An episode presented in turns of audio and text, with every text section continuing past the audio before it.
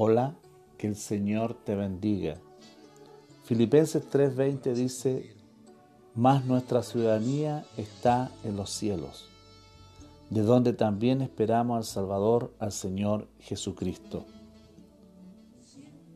Nosotros somos ciudadanos de, los países que corresponde, nos debemos a las leyes de los pueblos, pero nunca debemos olvidar que nuestra ciudadanía, nuestra ciudadanía eh, plasmada en nuestro espíritu está en los cielos.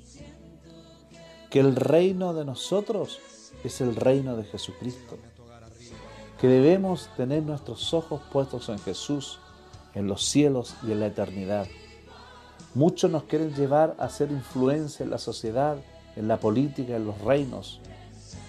Que debemos tener un pie en la tierra y el otro pie en el cielo.